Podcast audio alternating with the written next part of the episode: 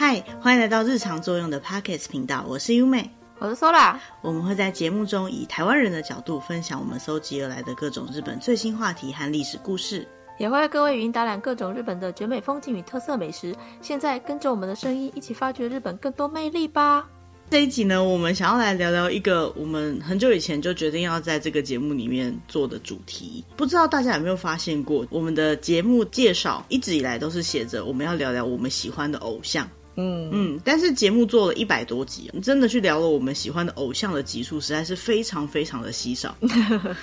那今天呢，我们就想要稍微回到我们的初心，就是最一开始提到的，我们想要聊聊我们喜欢的偶像。如果觉得对偶像没有什么兴趣的朋友的话，先等一下，可以再听一下下。那我们今天想要跟大家介绍的主题是日本的一个偶像团体，叫做阿拉西。好赤裸裸，好害羞。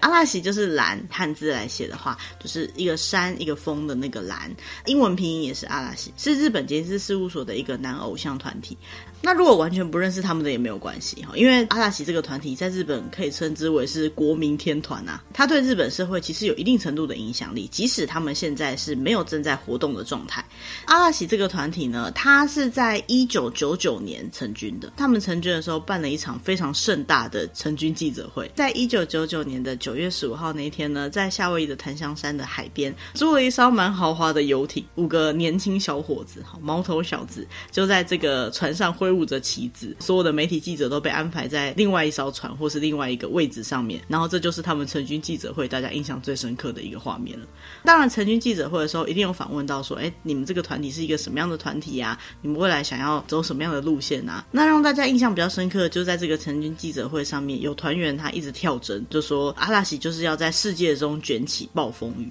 嗯，因为阿拉西本身就是暴风雨的意思嘛。好，那讲到阿拉西这个团体呢，就要先讲到他们总共有哪些人在里面。那阿拉西是一个五个人的团体，由年纪最大的开始介绍起的是队长大野智。哦，no，萨多西。然后下一位是樱井翔，萨克拉伊秀，香叶雅纪，艾巴马萨基，二宫和也，尼诺米亚卡兹那里，以及松本润。马兹莫多俊，这五位合在一起就是阿拉西。这个名字呢，是杰尼斯事务所之前的社长强尼喜多川他取的名字。那原本的意思呢，就是在成军记者会上面讲到的，要在世界中卷起阿拉西，就是卷起暴风雨。那其他的意思呢，就是因为阿拉西的第一个字是在日文的五十音里面的第一个字，就是啊这个音。英文字母当中的第一个字也是阿拉西的 A 开头的哈。所以某一个方面呢，是前社长喜多川爷爷呢。希望这个团体以后能够站上一个顶点的位置，这样的期许的意思。那另外一个部分是日本的艺人，他们在参加各大节目的时候，名单都会照英文字母或者是五十音的字母来排。不管这个名单有多长，至少 A 开头的应该就会在很前面嘛，这样就会让大家比较有机会看到他们的名字。在一般的场合下，他们的团名呢就是单独一个汉字的蓝，就是阿拉西这个汉字。但是呢，在有些比如说像是官网啊，或是一些各大的社群网站，他们需要标记他他们的名字的时候呢，会用大写 A R A S H I 这样子的名字。嗯，要国际化嘛？对，可能对外国人来讲比较好记，毕竟“蓝”这个字像画一个图一样，国外的人可能认不清楚。但是据说啊，帮他们取名的喜多川爷爷啊，他曾经很坚持说，阿拉喜就是一个字啊，在新闻上面之类的，一定要让这个名字直接出现才行。也因为这样的关系，所以播报阿拉喜这个团体的新闻的时候呢，基本上都会用“蓝”这个字，而不是用英文标记来直接标记他们的名字。嗯，关于他们的团名啊，听说他们一开始其实没有很喜欢这个团名诶。嗯，有听说过这件事情，对，就他们自己讲的。他们据说好像在成军之前到社长爷爷家去玩，然后那时候桌上就散落了很多的纸张，好像在取新的团体的名字。不知道大家知不知道，日本杰尼斯事务所是日本男性偶像团体的一个经纪公司，像是 SMAP 啊，或者是大家在台湾可能比较有机会听到 V 六啊，都是杰尼斯事务所培养出来的艺人，也是我们今天要讲到这个阿拉西他们的前辈。所以呢，那时候他们这几个团员在还没成军之前，去到社长爷爷家玩的时候呢，有团员就看到桌上的纸上面有一张就写着大大的一个“蓝”这个汉字，就说啊，这个名字也太奇怪了吧，应该不会用这个吧？就讲了类似这样的话。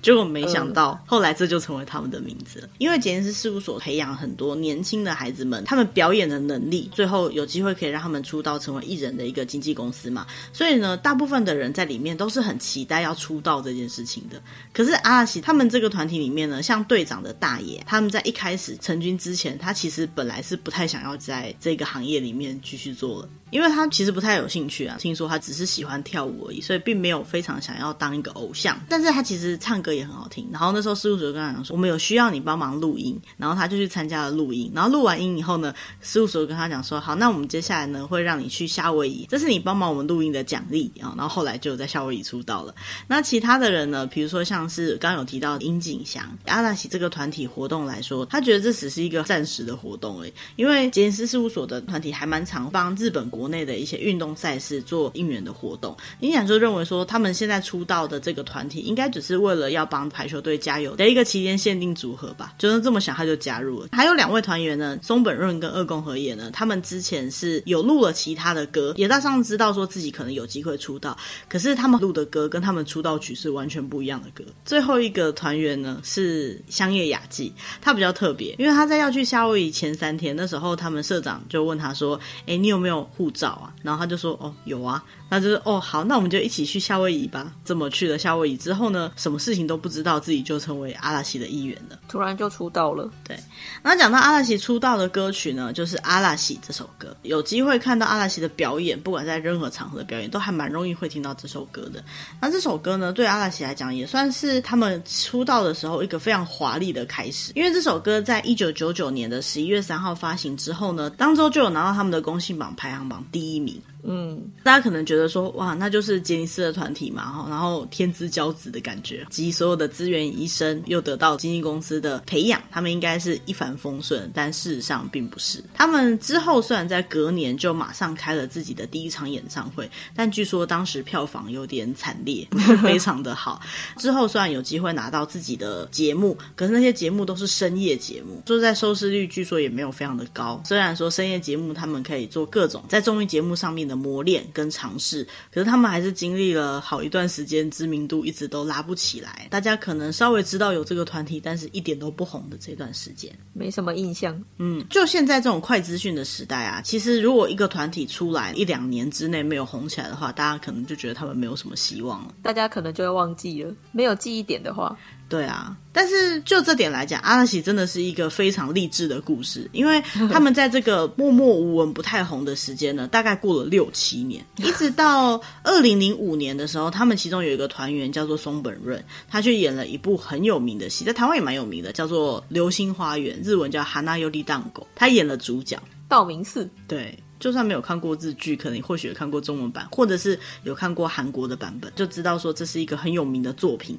他演了这个作品之后呢，大家就开始注意到说，哦，有一个人叫松本润，诶，松本润是一个团体耶。那这个团体叫什么名字呢？叫阿拉西。所以从二零零五年左右开始，这个团体呢才开始慢慢的进入到观众的视野当中。二零零六年，二宫和也去拍了一部电影，叫做《来自硫磺岛的信》。那后来这部电影呢，就成为他们红起来的关键之一啦，因为它是一部好莱坞的电影。对于日本人来讲，如果拍国内的电影那就算了，拍到好莱坞的电影，感觉是一个很有演技的人。再加上那部电影里面他的演出呢，也让大家印象很深刻。所以呢，国外的人就开始慢慢认知到说，哎，日本有一个演员叫做二宫和也，那他所属的团体呢，是一个叫阿拉西这个团体。同一年呢，就趁着这个热度，再加上他们也慢慢开始有人气起来了。那那时候呢，他们就办了第一次的全亚洲巡回。说是全亚洲，但是其实也是办在台北跟首尔而已啦。呃，对，但是就已经很厉害啦，叫做亚巡嘛。那个时候呢，在韩国办一个公演啊，杰尼斯事务所来讲是第一次有这样子的活动。那接下来到隔年呢，他们就办了日本国内的第一次巨蛋的公演。那因为巨蛋的场地非常的大嘛，它一场可以容纳。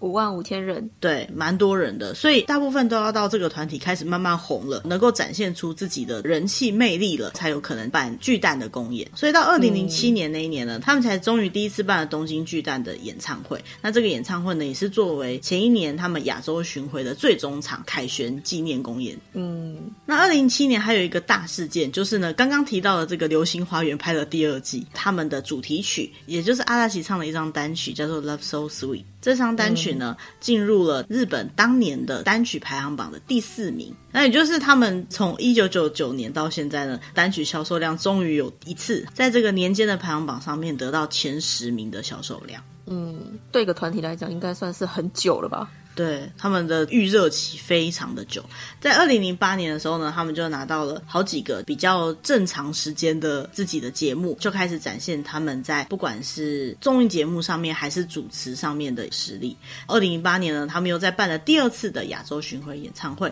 这一次呢多了一个地方，除了原本的东京、台北、首尔以外，还多了一个上海，并且呢，他们回到日本之后呢，在当时还没有改建前的国立竞技场呢，也办了演唱会。国立竞技场。现在我们看得到的那个样子，是为了二零二零东京奥运所改建的。那他们那时候二零零八年在那边唱的时候，还是旧版的国立竞技场，跟现在的形式不太一样的国立竞技场。国立竞技场开演唱会其实蛮困难的，因为我们刚刚讲到东京巨蛋一场五万五千人，国立竞技场一场有多少人呢？七万人，对，所以又多了两万人。对国立竞技场来讲呢，本来就不是设计来给大家开演唱会的地方。所以在阿纳奇来这边开唱之前呢，他前面只有 SMAP 还有 Dreams Come True，就是中文翻成美梦成真这两个团体，嗯、在他们之前曾经使用过这个场地来做表演。也算是一个比较特别的记录啊。没错，除此之外啊，刚刚讲的第二次亚洲巡回里面不是加上了上海吗？在中国的境内，吉尼斯事务所的艺人去那边表演呢，阿拉西也是第一个单独的公演的话，那是第一次。嗯，同一年呢，他们的单曲就得到二零零八年的公信榜排行的第一名以及第二名。他们前一年才好不容易入榜而已。第二年就开始霸榜了。那顺带一提，这个第二名的《One Love》这首歌呢，就是刚刚讲到的《流星花园》它的电影版的主题曲。所以要讲阿拉奇这个团体的崛起啊，跟《流星花园》这部戏，也就是说跟松本润其实是脱不了干系的。其实阿拉奇这个团体最特别的一件事情，就是他们所有的团员的做的努力，跟他们带回来的光芒跟人气呢，最后都回归到团体本身身上。嗯。二零零九年之后就开始展现出他们真正的实力来了，开始扫荡各大奖项。没错，像是他们出的单曲啊、专辑啊，就不断的拿到了年间的第一名。他们如果办演唱会的话，演唱会都卖得非常好，然后演唱会的 DVD 也可以拿到第一名。然后他们自己的综艺节目呢，就开始改到了黄金档期去播。二零零九年，他们第一次在日本的公信榜上面得到了年间的四冠，分别是单曲、DVD、专辑以及总销量。他们在单曲部门里面也是连续两年都独占了第一名以及第二名，并且在前五名之内呢，有四个作品都是他们的。这种情况下呢，日本就开始注意到这个偶像团体。那日本的演艺圈呢，也开始给他们更多的机会，让他们出来表演，因为大家想要看到他们嘛。他们就第一次参加了日本年底的红白歌唱大赛。台湾也会播日本红白歌唱大赛嘛？这算是一个蛮人气的指标。嗯，那二零一零年的时候呢，嗯、他们就第一次主持红白歌唱大赛。那之后呢，他们就连续主持了五年的红白歌唱大赛。就是以阿拉奇这个团体来讲的话，连续五年。嗯，那那之后呢，就是打开电视，到处都是阿拉奇。嗯。然后就这样子一路红到了二零一九年，这中间呢，不管他们出什么演唱会，都是爆满。上次我们有提到，杰尼斯的演唱会，它不是你想要买票就去抢票就有票了，会需要去抽他们的演唱会的门票。他们的会员人数越多，你可以买到演唱会门票的几率就越小。那时候他们的会员人数大概有达到一百多万人，可是他们每一场演唱会动人数大大概是七八十万人左右而已。可以想见的是，那时候想要见上他们一面也不容易。即使他每一年都会办演唱会，还是不一定看得到他们。就在这样如日中天的情况下呢，他们突然在二零一九年的一月二十七号投出了一个震撼弹，就是他们要在二零二零年的十二月三十一号之后无限期的暂停阿拉西的团体活动。嗯，对于所有的歌迷以及相关工作人员来讲，都是觉得非常震撼的一件事情。据说对整个日本的经济都非常的震撼，各种的代言啊、开演唱会的周边效益啊，都非常的高。所以有人说会动摇国本，不是开玩笑的。嗯，那大家可能听到以后觉得太扯了吧？不过就是一个偶像团体。的确啊，它就是一个偶像团体，可是它能够创造出来的经济效果，差不多是比大部分的中小企业都还要大了。然后讲到阿拉西为什么突然间想到要暂停活动呢？据说是队长大野智他在二零一七年就有这样的想法了，因为他说他觉得呢，阿拉喜整个活动想要在二十周年的二零二零年做一个区隔，他希望大家可以去做自己想要做的。事情，他自己也想要过看看没有被任何事情给束缚住、自由自在的生活。老实说，当时我看到这个新闻的时候，我觉得非常的难过。我心里面甚至觉得，谁有办法自由自在的、不被束缚的生活呢？毕竟他们真的很有人气，不管推出什么东西都可以非常卖座。但是认真想想，他们这个非常有人气的背后，可能也是非常不自由的一段时间。就像我们刚刚提到的，嗯、他们从出道可能有五六年的时间不红，顶着经纪公司的压力，我想应该是不太好过的，所以他才会好好的决定跟其他的团员讨论这件事情，暂时停止团体活动，也不是他们五个人独断独行的结果。除了团体内部的沟通以外，还跟事务所啊，还跟相关的人士无数次沟通之后所得到的结果。嗯。那有些人会觉得说，那如果真的只有队长想休息的话，那不然就让队长休息啊，其他几个人继续如何呢？他们之间的感情其实是非常好的，他们对阿拉西这个团体的坚持也是非常的坚定的。所以呢，他们说，如果这五个人缺少任何一个人，都不叫做阿拉西。所以他们绝对不希望说，在缺少人的情况下继续进行团体的活动，并且他们也否定他们是解散的这件事情，因为他们觉得他们只是想要好好的整理自己这二十年来。曾经做过的事情，并不是真的要解散这个团体，也就是说，并没有否定这个团体的存在。嗯，为了能够向二十年来的歌迷还有相关的工作人员表达他们感谢的意思，就决定要利用他们宣布要暂时停止活动的二零一九年一月到二零二零年十二月底的这段时间呢，尽量的去传达自己感谢的心意。嗯。当时的会员人数大概有两百万人左右，他们就决定呢办一场长达两年的巡回演唱会，让所有的歌迷都有机会可以进到现场。嗯，总场次呢有五十场，动员人数呢有两百三十几万人。没想到他们在宣布要暂时停止活动的那一年呢，他们的会员人数又多增加了好几十万。到了二零二零年底的时候啊，他们的会员人数已经到了三百万人以上。嗯，我们现在来问一下 Sola 好了，Sola 你最喜欢阿拉西什么地方？我最喜欢阿拉是整个团体的气氛。对，大部分人都是这么回答的，就是喜欢阿拉西的气氛。什么叫喜欢他们的气氛呢？作为一个偶像团体，他们唱歌不行吗？他们跳舞不行吗？他们演技不行吗？还是他们的综艺节目的主持功力不行吗？并不是，他们这些都会。可是他们最特别的是，他们拥有别的团体没有的那个氛围，他们带出来的这种平衡感，跟彼此都真的非常喜欢这个团体。首先，这个队长呢，他们在讨论说谁要当队长的时候，好像没有什么人想当队长，所以呢，他们就说那不然猜拳决定好了。最后呢，是大。大野智猜赢了，所以就是他当队长，刚好也是他是最年长的。所以呢，有时候团体里面在进行一些讨论啊，或者是一些谈话性节目，队长不是一个很擅长讲话的人，所以呢，其他团员为了能够让他有点镜头，就会在最后呢讲说：“啊，队长，那最后再麻烦你一句话做一个总结。”队长他的唱歌跟跳舞的功力也是非常强的，大野智的声音非常的清亮，引导阿拉西的音乐性的声音。如果有机会可以看到他个人 solo 的表演的话，就会发现他除了唱歌以外，他的舞蹈动作非常的流畅，到后面几年的阿拉西的演唱会，有几首歌的编舞也是大野智他在做的。然后再加上呢，他本人很喜欢艺术创作，不管是画画还是做一些雕塑作品，所以呢，他曾经开过他的个展。嗯。以年龄的顺序来讲呢，第二个要介绍的是樱井翔。那樱井翔他最有名的就是他会 rap，那有人开玩笑是阿拉西 rap，就是阿拉西特殊的，或是 sakurap，就是樱井他特有的一个 rap 的风格。因为他是庆应大学毕业的，再加上他是新闻节目的固定班底，他很常会看一些相关的书籍或是报道，所以对他来讲，这些比较困难的单字或者知识类的东西呢，他就是属于知道的比较多的。他在写歌词的时候，蛮有他独到的风格。Rap 起来的这种反差，就是跟他平常穿着西装笔挺播报新闻的感觉呢，又有点不一样。那再加上学霸的感觉呢，就会让大家觉得平常一直在搞笑的阿拉西，不只是只会搞笑而已，他们还是有另外一个面向。他的口语也非常的清晰。那有时候如果需要主持节目的话，通常就会由他作为主要讲话的人。嗯。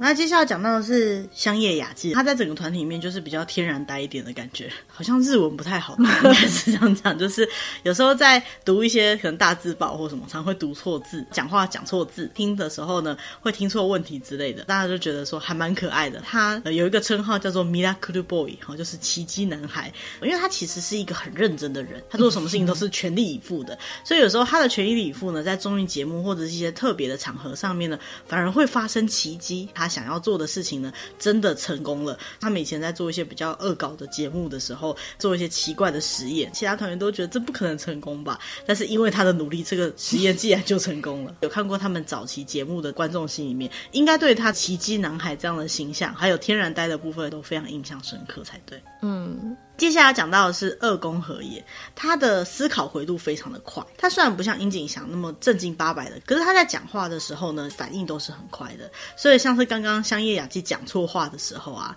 他都可以接得很快，把整个话题接续得非常的有趣。大家都讲说，如果说相声里面有人负责耍呆，像队长或者是香叶，大家都叫他爱爸，那负责吐槽的人大概就是二宫。嗯，那除此之外呢，二宫他唱歌的能力也是非常强的，跟大野智的强项比较不一样。他比较像是那种叙事抒情的唱歌方式，所以像在后来阿拉西已经暂停活动之后呢，他个人还有出过一张翻唱的专辑，可以去上网找看看。只要搜寻二宫和也，应该可以找得到他最新的翻唱专辑。嗯，那除了唱歌的技巧之外，他在演戏的部分也是非常厉害的。他个人呢也非常得意，曾经得过日本奥斯卡的最佳男主角奖，算是不只是。是演技、主持、唱歌都很强的一个人。最后一位要介绍呢是松本润，也是很多人认识阿拉西的一个契机。刚好提到日版的《流星花园》的男主角，通常就会演一些比较主角光环型的角色。以外呢，他在整个团体里面就是比较像是一个王子，嗯，闪亮亮的。对，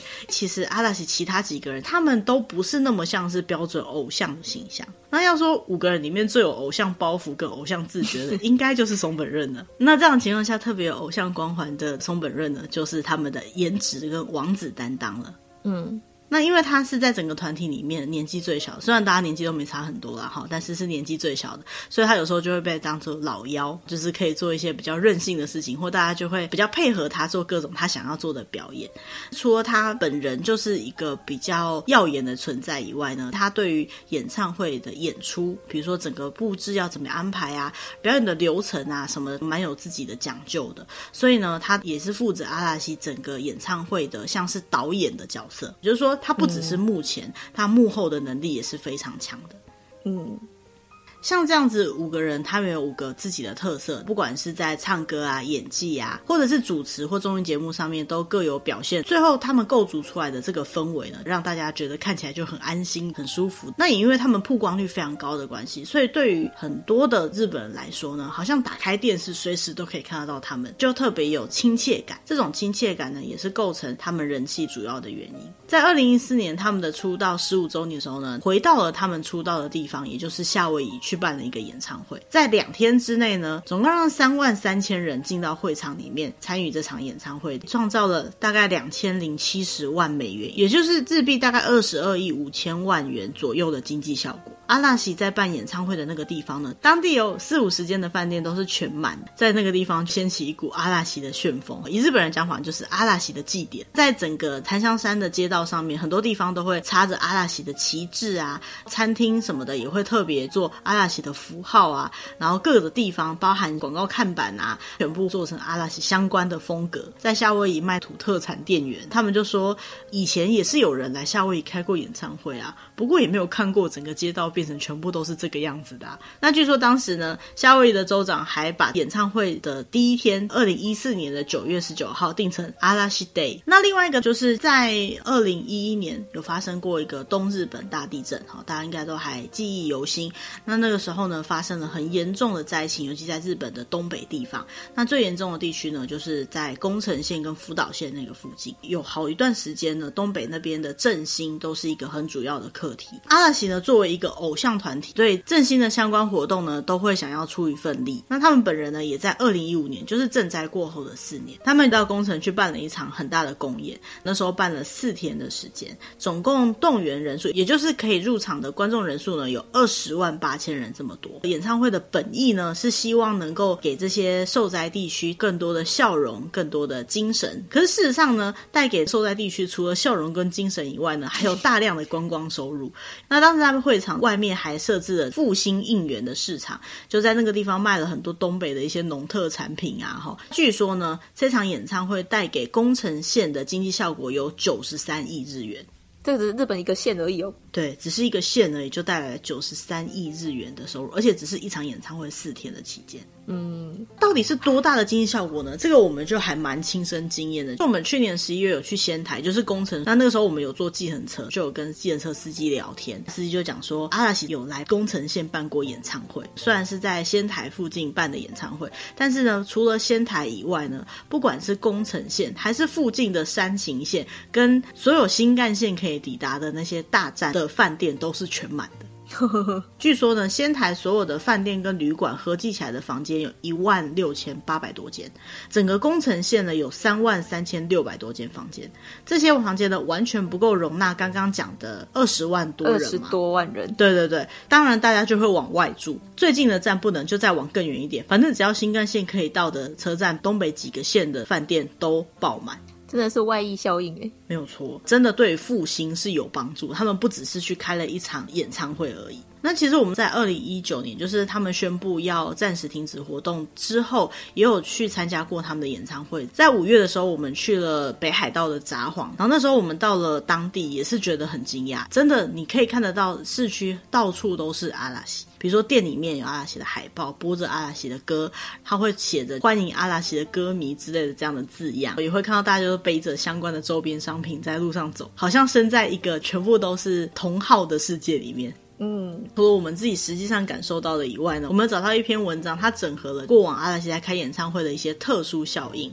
比如说，如果有阿拉西要开演唱会的话，据说在好几个礼拜前，甚至好几个月前呢，就会有公告，大概在几月几号的时候，会在哪个地方有阿拉西的演唱会。如果你有要经过那附近的，请注意交通安全，因为可能会塞车或是进行交通管理，甚至影响到大家的生活，真的是有点不好意思。对对对对对。然后另外一个部分就是新干线啊、电车啊、地铁，基本上都一定会加开班次。某个部分来讲，也是在讲说这一个偶像团体出了在演艺圈具有影响力以外呢，在经济效果上面也的确对日本的观光产业上来讲有一定的影响力。嗯。那这样子一个非常人气的团体，在发表暂时停止活动之后，又产生什么样的效应呢？那首先，他们这些固定的节目呢，每个礼拜都会有的节目就没办法继续做了。可是所有的档期呢，都由他们不同的成员呢，把这些节目继续做下去。那也因为他们要休止团体活动的关系嘛，据说有十三个完全不同领域的企业呢，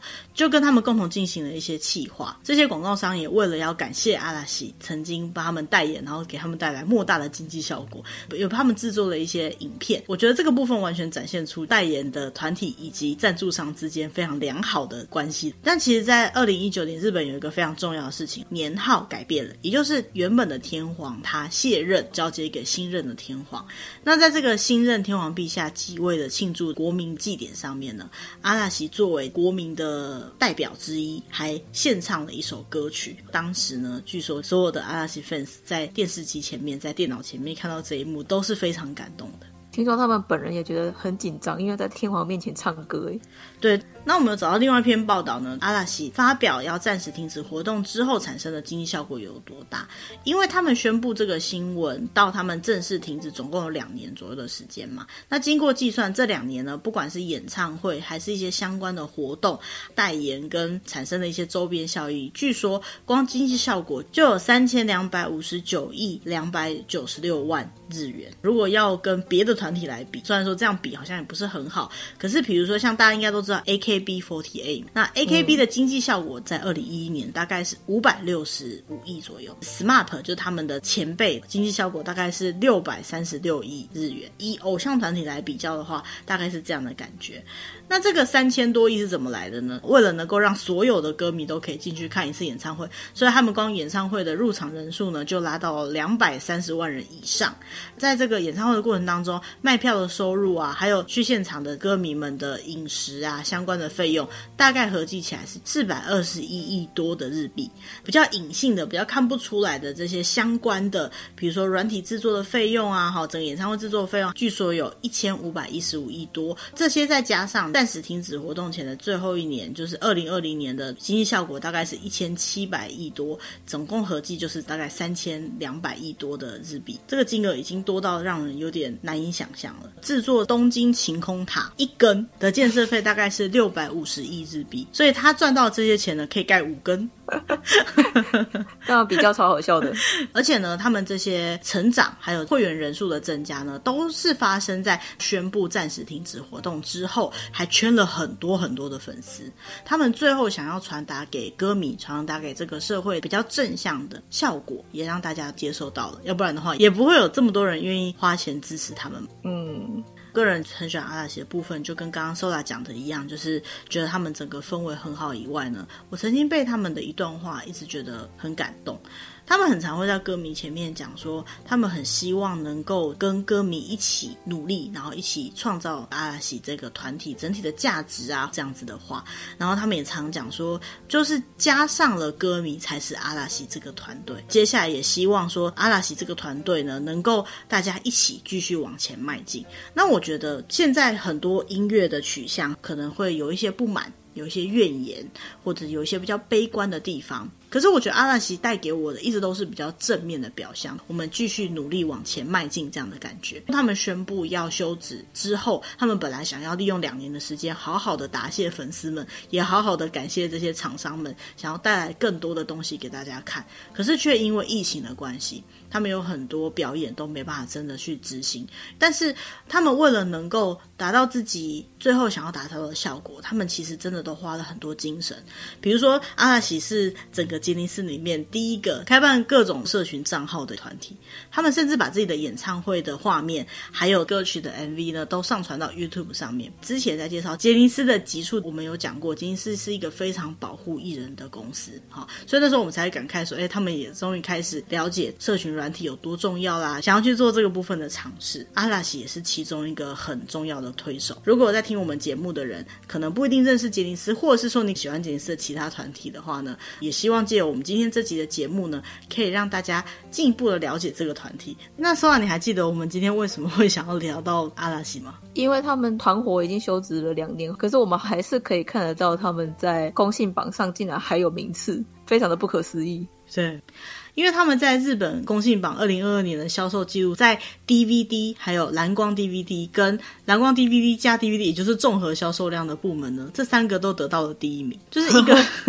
已经休休团的团体，对啊，还可以达到名次。我觉得阿拉西这个团体虽然暂时休止中，可是因为每个人各自都有活动，然后再加上这两年他们之前做的一些作品、电影上映啊、DVD 啊什么的，感觉阿拉西暂时还没有离开我们。另外一个比较现实面来看的话，就是。他们已经休团两年了，但是还在继续赚钱哦。对。这件事情也是还蛮厉害的，可是我觉得不能说没有营运，因为他们的工作人员还是蛮努力的在更新相关的东西，然后他们的会员也是都还可以继续加入或者是续会，也是会定期公开一些相关的东西，让大家解解相思之情啦。就他们整个成员的现况来讲，那像松本润在二零二三年是他们一年一度在 NHK 上面很重要档期的一个剧，叫做大河剧的主演。其实他们每一个人都还有很亮眼的发展，也让大家都非常期待他们接下来。会呈现怎么样的一个样态？也希望这个团体可以再一次出现在大家的面前。那我想，所有的阿拉奇的歌迷都是这样期待的。嗯，就以歌迷的角度来看，你觉得如何呢？我觉得也很好啊，因为你可以把钱变成你喜欢的样子，对不对？你有时候 像我，我记得很久以前，我们才刚开始对阿拉西感兴趣，大概就是他们正好要开始红的那个时候。我们大概是二零零七年开始看阿拉西的，然后再开始注意到他们吧。对对。然后二零零八年第一次去参加他们的演唱会。对。然后那之后才开始看他们的综艺节目啊，才开始真正变成一个呃小粉丝。那我常常会跟我朋友讲说，我以前学日文，除了在学校学日文以外，阿拉西就像我的日文老师一样，在学习的阶段来讲，看了很多他们的节目，然后学习这个口语表达的方式啊什么的。对我来讲，它就是整个青春回忆很缤纷、很有趣的一个部分。嗯。那我觉得，就像我们很久以前的一集曾经讲过的，喜欢一个偶像，或者是喜欢杰尼斯这样的偶像，你就是从他年轻的时候开始一直看，也是从我们自己年轻的时候开始一直看，看到现在，我们也开始年龄越见增长，所以看着他们在成长的过程当中，其实也是会反思自己有没有跟着一起成长。嗯。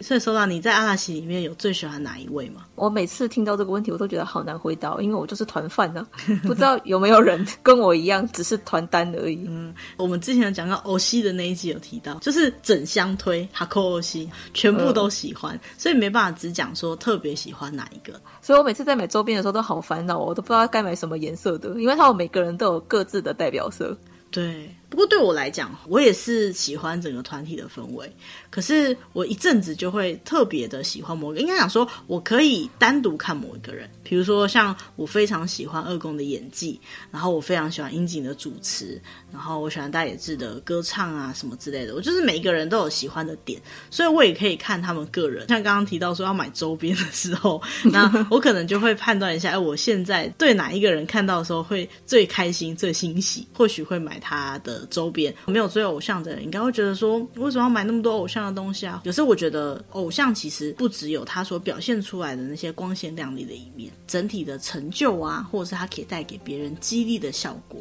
都是很重要的面向。所以我也希望以后有机会呢，日常中还可以介绍别的我们喜欢的偶像。虽然说我们其实也有点害羞啦，要介绍自己喜欢的东西，因为我们真的很喜欢嘛。真的要介绍的时候又觉得好赤裸裸，好羞耻哦。对，一方面也是怕听众朋友不一定感兴趣啊，那另外一方面也是怕我们没有把它准备的很好，没有把这个团体的好的一面传达给大家知道，明明就是一个很棒的东西，但我们没有介绍好，就觉得特别有压力。所以希望大家不管是不是阿拉西的粉丝，都会喜欢我们今天的介绍。那如果还有什么其他想要听的，或者是想要我们帮你做功课，想要我们介绍的内容的话呢，都可以利用节目的资讯栏位里面有 email 的信箱，告诉我们你对什么样的主题感兴趣，或者是什么样的主题希望我们进一步的介绍。那今天主题就到这边。如果你喜欢我们的节目，也欢迎按赞订阅，或把我们的节节目介绍给可能会喜欢这样主题的朋友。谢谢大家拜拜。拜拜。